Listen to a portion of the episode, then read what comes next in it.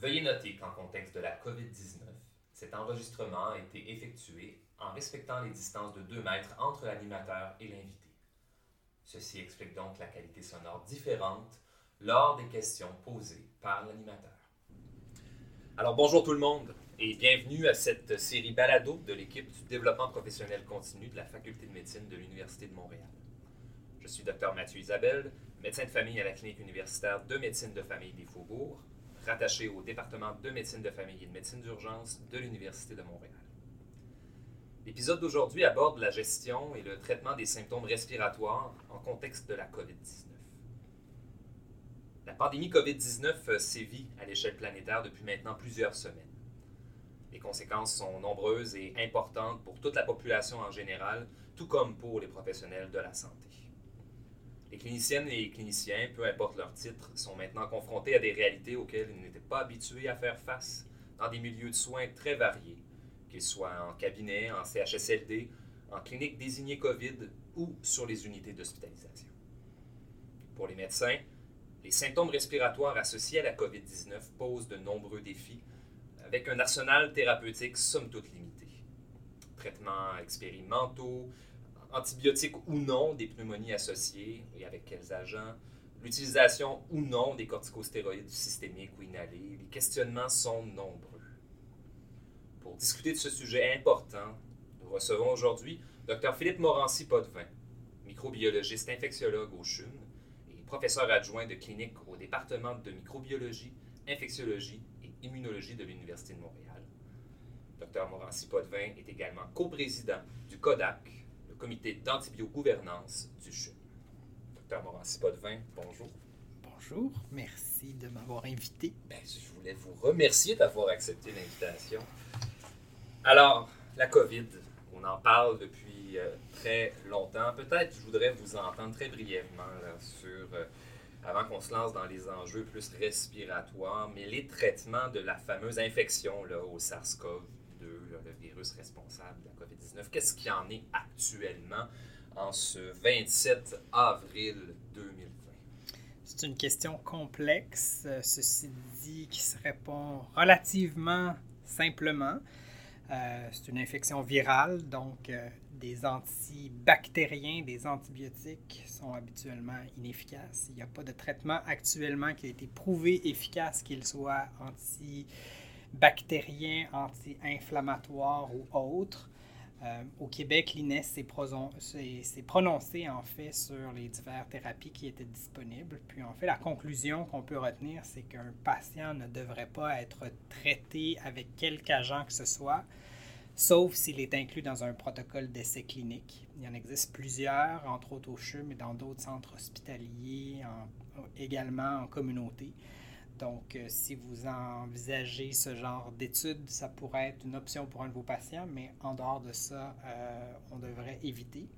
Puis, il faut savoir que, bon, on parle beaucoup d'hydroxychloroquine, d'azithromycine, mais ce n'est pas sans risque. Puis, euh, il y a déjà eu des avis, entre autres du FDA aux États-Unis, puisque la combinaison des deux antibiotiques comporte des risques euh, non négligeables, entre autres sur l'augmentation du QT, de faire des arythmies sévères. Puis il y a eu des décès associés chez des patients qui sont morts d'arythmies malignes alors qu'ils étaient sous ces thérapies-là euh, pour la COVID-19.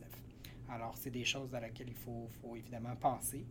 Et euh, puis ces recommandations-là qui ont été entérinées par l'INES et par un groupe d'experts se retrouvent un petit peu partout dans le monde. Il y a une certaine notion où on, a recommandé pendant certaines périodes dans certains endroits, mais maintenant tout le monde s'est un peu aligné sur le fait que tout le monde devrait être dans un essai clinique pour avoir quelque thérapie que ce soit dans cette euh, avenue-là. OK, très clair, mais bon, aujourd'hui on vous reçoit pour parler d'antibiothérapie. On comprend bien que contre le virus, l'antibiothérapie n'est pas euh, indiquée d'aucune façon, mais euh, qu'en est-il des indications, des possibles complications possibles comorbidités associées à la COVID-19? Euh, ben, y a pas, comme je l'ai mentionné, il n'y a pas d'utilité spécifique des antibiotiques contre la COVID-19 euh, spécifiquement.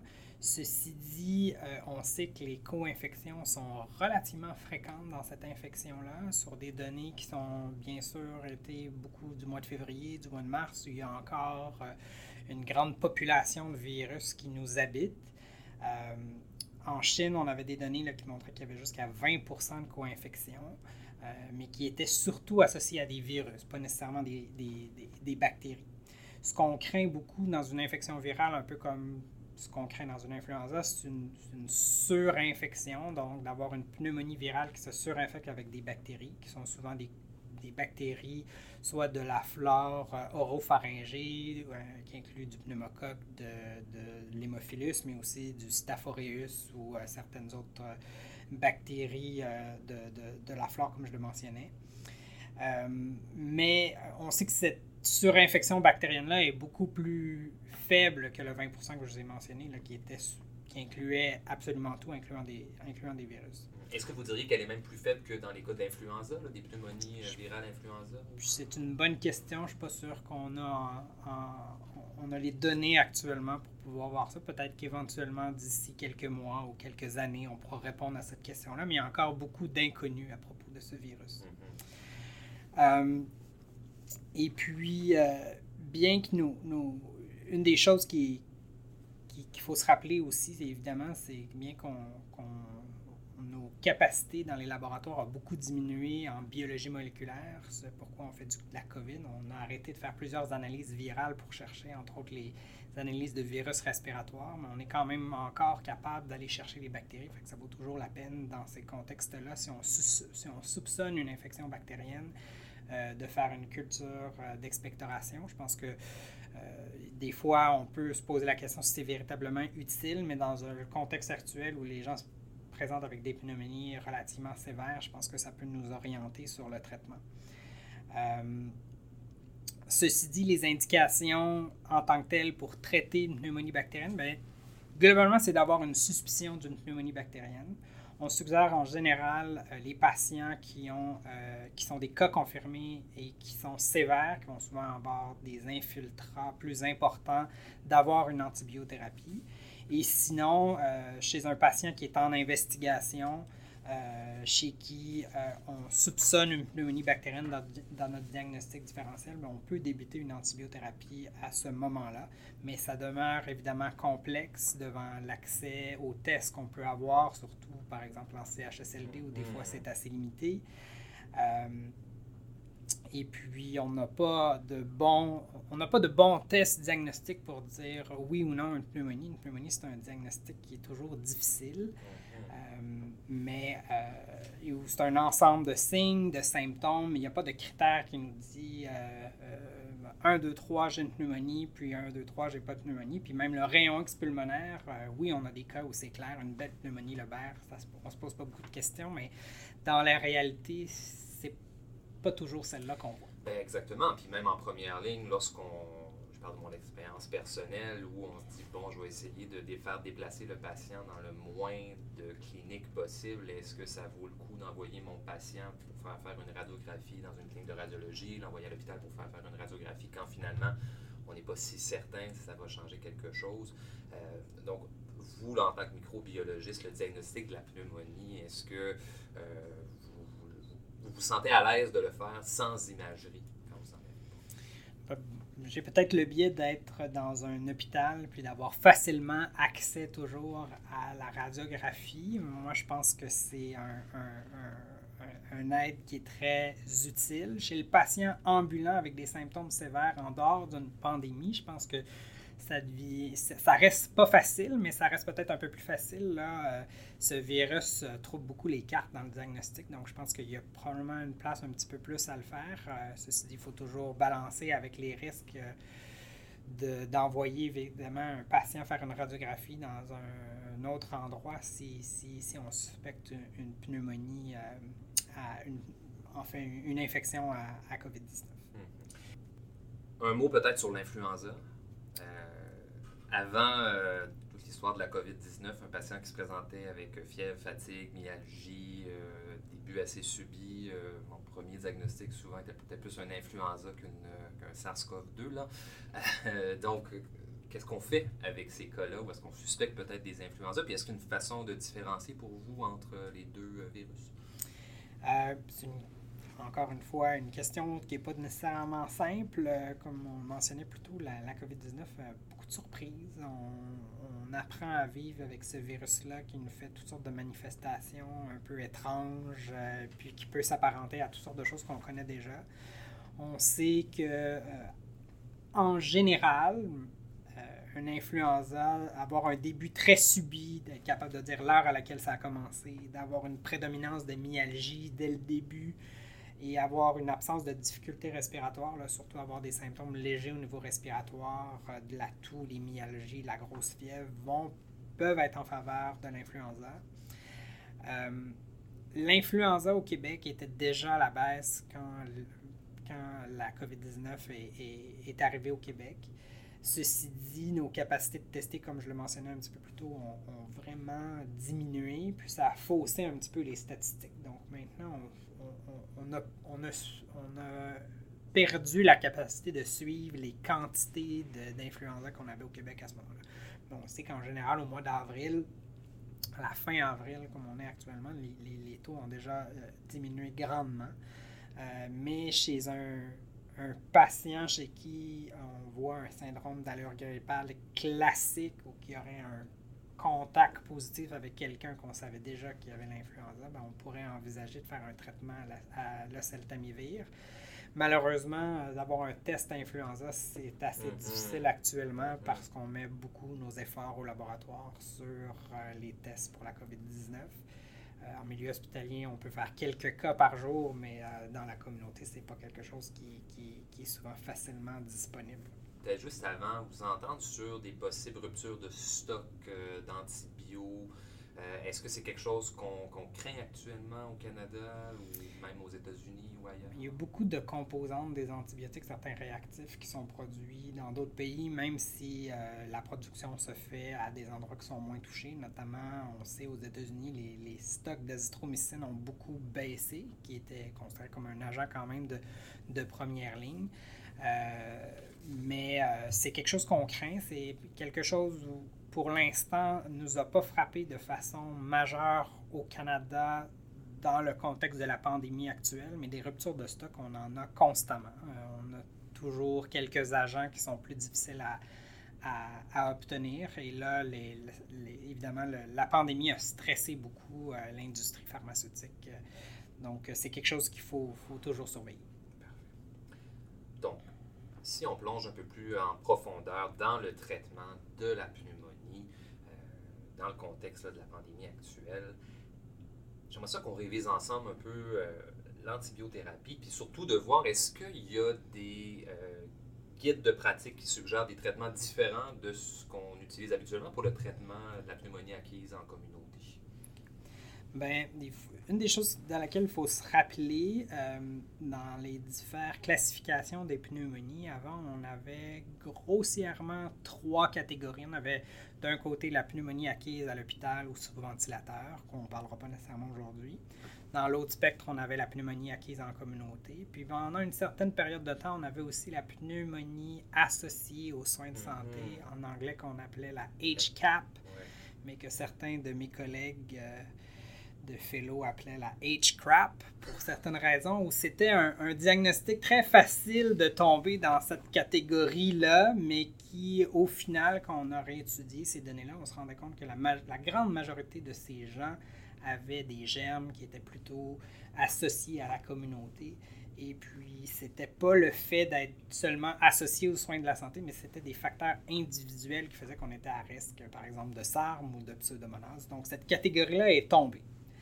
Euh, les, traitements de la pneumonie, donc, se sont en quelque sorte simplifiés depuis que ce soit le cas. Puis il y a des, nouveaux, des nouvelles lignes directrices euh, américaines de l'IDSC, qui est la Société de maladies infectieuses américaine, là, qui sont sorties au mois d'octobre 2019 euh, pour la pneumonie acquise en communauté qui ne sont pas complètement, ont pas complètement euh, changé euh, notre façon de faire, mhm. mais ont quand même précisé plusieurs choses. Hein. je vous encourage à le lire. Ouais, ben, je pense que c'est une des lignes directrices qui, qui, qui nous orientent facilement vers le traitement et qui, qui, nous aident. Des fois, on a des lignes directrices qui nous rendent confus, d'autres euh, qui nous aident. Je pense que ça, en est un. Qui dire, en effet, oui, suite à vos suggestions, euh, très on mettra le lien là, sur notre page pour nos auditeurs. Donc, qu'est-ce qui est rapporté là? Donc, en fait, si je reviens dans, dans, le contexte de la COVID-19, euh, si on suspecte une pneumonie bactérienne, on ne devrait pas nécessairement faire un traitement qui est euh,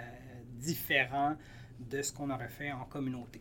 La majorité de ces patients-là devraient être en communauté. Si on est dans un contexte nosocomial et qu'on est dans une pneumonie acquise en, milieu hospitalier, alors on devrait utiliser les thérapies qu'on utilise en milieu hospitalier. Euh, en général, comme je le mentionnais un peu plus tôt, c'est beaucoup des cas avec une certaine sévérité. Euh, donc, on va vouloir aller avec une thérapie intraveineuse. Puis la pneumonie acquise en communauté qui est admise à l'hôpital, le traitement de première ligne demeure une céphalosporine, en général de troisième génération, plus ou moins combiné avec euh, un agent d'atypique, que ce soit de l'azithromycine, ou, euh, une, euh, ou de la doxycycline et euh, éventuellement aussi une quinolone. pour le traitement de la pneumonie, sinon acquise en communauté qu'on veut donner par voie orale, les premières lignes demeurent l'amoxicilline et la doxycycline. Puis chez les patients qui auraient des comorbidités, on pourrait y aller avec euh, une combinaison, soit d'y aller avec l'amoxicilline à haute dose ou d'y aller avec euh, de l'amoxicilline acide clavulonique combiné avec un autre agent, comme je le mentionnais un petit peu plus tôt. Euh, une des choses qui est bien ressortie dans les dernières années, c'est le risque des quinolones mm-hmm. associé à une panoplie d'effets secondaires, que ce soit au niveau cardiaque, même psychiatrique, au niveau tendineux. Donc, bien qu'il est maintenant recommandé d'éviter leur utilisation dans les infections simples, il en demeure pas moins qu'il faut limiter leur usage même dans les infections plus standards euh, si on en est capable. Et puis, euh, dans ces lignes directrices plus récemment, on met vraiment les, le, euh, contrairement aux, lignes directrices d'avant où on mettait les quinolones sur le même pied d'égalité que le traitement par combinaison avec une céphalosporine, maintenant on a vraiment mis euh, sur le deuxième podium si on est capable de les éviter en considérant ces choses-là. Donc, qu'est-ce qu'il y en est pour euh, nos patients euh, allergiques à la pénicilline, que ce soit des, réactions réelles ou suspectées ou pour euh, des cas d'éventuelles réactions croisées lors de l'utilisation des, euh, céphalosporines? Plus de 90 des, des, gens qui se disent allergiques à la pénicilline finissent par se débarrasser de cette étiquette-là ou de se débarrasser de leur, de leur, de leur allergie euh, dans leur vie. Il faut savoir que le risque de réaction croisée avec des céphalosporines différentes, comme la ceftriaxone par exemple, est très très faible. Euh, donc, euh, en général, ce qu'on dit, c'est un patient qui a une étiquette d'allergie à la pénicilline peut euh, recevoir une céphalosporine de façon sécuritaire, à moins qu'on soit dans un contexte d'une réaction très sévère. Puis, réaction très sévère, je parle de Steven Johnson, de, de, de, réaction bulleuse, de ce genre de, ce genre de, ce genre de réaction-là. OK, très bien. Bon, alors, qu'est-ce qu'il y en est pour la la durée des traitements. Euh, si je me réfère à ce nouveau guideline-là dont vous nous parlez, on semble parler d'une durée maximale de traitement de 5 jours. Euh, si je me réfère à d'autres lignes directrices antérieures, on parlait peut-être plus d'une durée de 7 jours en fonction de la molécule choisie. Euh, donc, qu'est-ce qu'il y en est dans le contexte québécois? Alors, euh, depuis, euh, c'est très, à la mode de faire des études sur la, durée des antibiotiques. Puis ce qu'on se rend compte, en fait, c'est que la majorité des durées de nos infections étaient basées sur pas grand-chose. Puis que maintenant, quand on compare, en général, on est capable de dire que les traitements qu'on utilisait auparavant étaient beaucoup plus longs. En pneumonie, c'est la même chose. Euh, on a même des études en pédiatrie qui ont démontré que trois jours étaient aussi équivalent à une durée de 5, 7, 8 jours donc, euh, maintenant, effectivement, on recommande un traitement de 5 jours pour tous s'il y a une bonne évolution. Donc, quelqu'un qui a une évolution clinique favorable. Euh, et là, la COVID vient évidemment troubler un peu mm-hmm. cet élément-là. mais c'est quand même ce qui est recommandé dans le contexte actuel parce que la co-infection étant quelque chose de rare, on recommande quand même d'utiliser une, une, antibiothérapie d'une durée de 5 jours uniquement. Puis, euh, je vous mentionnais un petit peu plus tôt en termes de choix, évidemment, je pense qu'on peut se questionner sur la partie de co-administration de, de, avec une quinolone, entre autres pour les risques que j'ai mentionnés un petit peu plus tôt sur les allongements de QT, mais c'est aussi que euh, ces agents nous servent beaucoup à traiter des atypiques ou à traiter nécessairement, par exemple, une légionnelle, mais évidemment, c'est habituellement pas les agents microbiens qui sont associés à une infection virale comme la COVID-19. Mais évidemment, si on a une forte suspicion d'une légionnelle dans un contexte, ça peut valoir la peine de l'ajouter. Euh, mais c'est euh, à évaluer au cas par cas euh, dans la situation actuelle. Est-ce que vous diriez même chose pour ce qui est traitement SAM, traitement pseudomonas? Est-ce que c'est quelque chose qu'on va individualiser en termes de facteurs de risque pour chaque patient? Exactement, je pourrais pas dire mieux. individualisons euh, le traitement pour chaque patient en fonction des propres facteurs de risque de SARM ou de pseudomonas, puis on ne devrait pas nécessairement le traiter euh, d'emblée chez toutes les personnes. Puis une personne qui habite en CHSLD, euh, il n'y a pas d'indication de le traiter d'emblée sur ce seul facteur. Donc, euh, docteur Morancy Potvin, euh, donc oui, le guideline de 2019 qui a été publié récemment par la Société américaine, le fameux document de l'INES qui, de mémoire, date de septembre 2017 comme étant le plus à jour sur le traitement de la pneumonie acquise en communauté. Est-ce que, à la lumière de, ça, est-ce qu'il vous apparaît toujours euh, adéquat, utilisable en première ligne? Mais je pense que la majorité des choses qui sont inscrites dans ce document-là sont encore valables. Euh, en termes de durée, on, pourrait probablement raccourcir à cinq jours dans plusieurs thérapies, puis pas seulement euh, dans, par exemple, l'utilisation de, des macrolides. Il euh, faut savoir aussi qu'au Québec, du moins à Montréal, dans nos, sensibilités, la, sensibilité des pneumocoques aux macrolides est, est quand même, en fait, la résistance des pneumocoques au macrolide est quand même euh, assez significative. Donc, de l'utiliser en première ligne, c'est l'agent microbien qu'on veut traiter. Des fois, on peut se poser des questions. Euh, puis, on peut essayer de privilégier les autres agents comme l'amoxicilline ou la doxycycline qui sont, des, bons choix. Mais globalement, je pense qu'on peut quand même s'y fier comme document de base, peut-être en se rappelant que 5 jours, c'est peut-être aussi bon que 7 jours. Peut-être juste qu'on passe très brièvement là, face à, j'imagine, le clinicien, qu'on se retrouve avec quelqu'un qui présente euh, euh, des symptômes qui sont. Euh, qui correspondent un peu à la COVID-19, on n'a pas de diagnostic franc, des symptômes respiratoires somme toute compatibles avec une pneumonie, on ne sait pas d'origine bactérienne virale le fameux watch and wait, là, attendre pour vous, ce qu'il est adéquat dans le contexte actuel? Bien, je pense que si on suspecte une COVID-19, il ne faudrait probablement pas attendre pour faire euh, le test si on a une évolution de symptômes là, qui vont vers ça. des fois, le, le, problème avec la COVID-19, on n'a pas des tests qui sont 100% parfaits non plus, mais de faire des tests trop rapides parfois peut nous donner des, des résultats qui sont plus difficiles à interpréter. Donc, mais ça, c'est tout un autre sujet du diagnostic de la COVID-19. Ceci dit, euh, pour la composante bactérienne, si on se retrouve devant un patient avec des symptômes qui sont non sévères, d'attendre avant de débuter une antibiothérapie, je pense que c'est une, une, approche tout à fait raisonnable. Euh, d'autant plus qu'on sait que le bénéfice est, est, assez euh, limité si on se retrouve avec cette infection virale.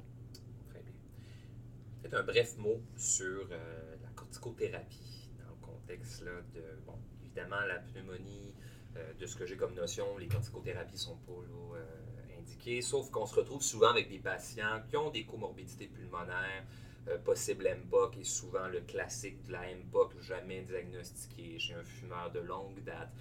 Nous arrive avec des symptômes compatibles avec une exacerbation aiguë de d'MPOC, mais jamais confirmée. Est-ce qu'on met de la PRED? Est-ce qu'on met pas de la PRED? Euh, est-ce qu'il y a des choses qui ont été publiées à ce sujet-là sur l'utilisation des corticos en contexte de COVID? C'est une question complexe. Euh, l'utilisation des corticos de la corticothérapie pour l'infection à COVID-19 en tant que telle, il y a eu certaines études, euh, puis il y a certaines recommandations qui, suggèrent de ne pas l'utiliser. Ceci dit, chez des patients avec des qui sont MPOC par exemple, puis qui pourraient bénéficier devant une maladie, devant leur maladie ou leur surinfection d'en avoir, je pense qu'il faut évaluer au cas par cas le bénéfice d'en donner. Euh, un des risques qu'on a, c'est des fois d'avoir des excrétions virales qui pourraient être plus longues ou on pourrait envisager aussi certaines euh, exacerbations de leurs symptômes suite à, la, suite à donner une corticothérapie. je pense qu'il faut évaluer au cas par cas, mais si on peut éviter, je pense que c'est dans la situation actuelle, c'est probablement une, une chose à, à considérer. Donc, l'antibiothérapie optimale, elle, elle, elle ressemble à quoi? Pour quelqu'un qui est, entre autres, sur le comité d'antibiogouvernance du CHUM? Là, on parle d'agent, on parle de, durée. Qu'est-ce que vous auriez à nous dire là-dessus pour des cliniciens qui travaillent là, en première ligne? D'abord, l'antibiothérapie optimale, si on peut l'éviter, évidemment, ben c'est, l'antibiotique optimal sera l'abstinence d'utiliser des antibiotiques. Euh, puis c'est le, le cas dans, dans, toutes les situations, que ce soit COVID-19 ou sans COVID-19. Euh, cependant, il y a certains éléments qui peuvent être euh, pris en compte, notamment euh, la, fréquence d'administration. On essaie de limiter les contacts avec les patients qui sont COVID positifs, donc on, va tenter de limiter en utilisant des antibiotiques qui se donnent moins fréquemment. C'est pourquoi on met de l'avant les céphalosporines aussi, plutôt que donner par exemple de la piperacilline tazobactam ou d'autres agents qui se donnent plusieurs fois par jour. Euh, évidemment, ben, on, peut aussi envisager, puis on veut limiter la durée, comme je le mentionnais, donc de limiter à cinq jours nous permet aussi de, limiter euh, des, besoins d'avoir des infirmières qui vont euh, dans la chambre seulement pour débuter l'antibiothérapie, arrêter la pompe qui sonne, débrancher l'antibiotique, tous des éléments qui peuvent mettre à risque le personnel. Euh, aussi, euh, si on est capable de passer euh, l'antibiotique par la bouche le plus rapidement possible, je pense que c'est un, c'est, aussi une solution. Il existe plein de stratégies qui peuvent s'appliquer à, diverses populations. Est-ce que ça peut être de, donner tous les médicaments par la bouche, puis de les laisser directement dans la chambre, puis en faisant mm-hmm. une instruction orale au patient, c'est quelque chose qu'on peut faire. Est autonome. Est autonome, puis si on est capable de le faire de façon sécuritaire, évidemment, c'est toujours, c'est toujours le principe de base. Euh, mais aussi d'essayer de réimaginer les horaires d'administration des antibiotiques. On essaie des antibiotiques puis des autres médicaments pour essayer de regrouper, pour essayer de protéger notre, euh, notre, euh, notre personnel. un petit mot sur l'azithromycine aussi, si on décide d'en donner si une personne mange, si une personne est, consciente et n'y a pas de problème de dysphagie, ben, il n'y a pas véritable raison d'en donner en intraveineux. Ça a une excellente biodisponibilité, donc euh, c'est tout à fait sécuritaire euh, de le donner par la bouche. Euh, est-ce que, peut-être juste un mot bref là, sur les gens, je pense à des gens par exemple qui vont avoir été un peu plus mal en point au niveau clinique, hospitalisés brièvement, vus à l'urgence, antibiothérapie IV le passage Péros, parce que c'est ces gens-là qu'on va revoir en communauté, qui vont revenir parfois sur des unités de soins. Qu'est-ce que vous suggérez? C'est une question qui revient souvent où le patient hospitalisé ou le patient est débuté avec une antibiothérapie intraveineuse, puis finalement, ben, les cultures d'expectoration sont négatives. Qu'est-ce qu'on peut faire pour diminuer notre, euh, faire une désescalade? En fait, on peut, on peut utiliser les agents qui sont mentionnés par la bouche euh, en traitement, donc euh, l'amoxicilline à haute dose, euh, l'amoxicilline acide clavulanique. Si on est dans une pneumonie qui était jugée significative, suffisamment sévère, puis qu'on veut poursuivre un traitement similaire, un agent comme la céfuroxime, qui est une céphalosporine de deuxième génération, en continuant l'azithromycine, pourrait être aussi une alternative. Donc, je rappelle que nous recevions aujourd'hui Dr Philippe Morancy, Potvin, microbiologiste infectiologue au CHUM et professeur adjoint de clinique au département de microbiologie, infectiologie et immunologie de l'Université de Montréal. Dr Morancy Potvin, merci beaucoup de votre présence aujourd'hui. Merci. Cette entrevue n'est pas un cours et l'Université de Montréal n'est pas responsable des informations qu'elle contient ni de l'utilisation qui en est faite.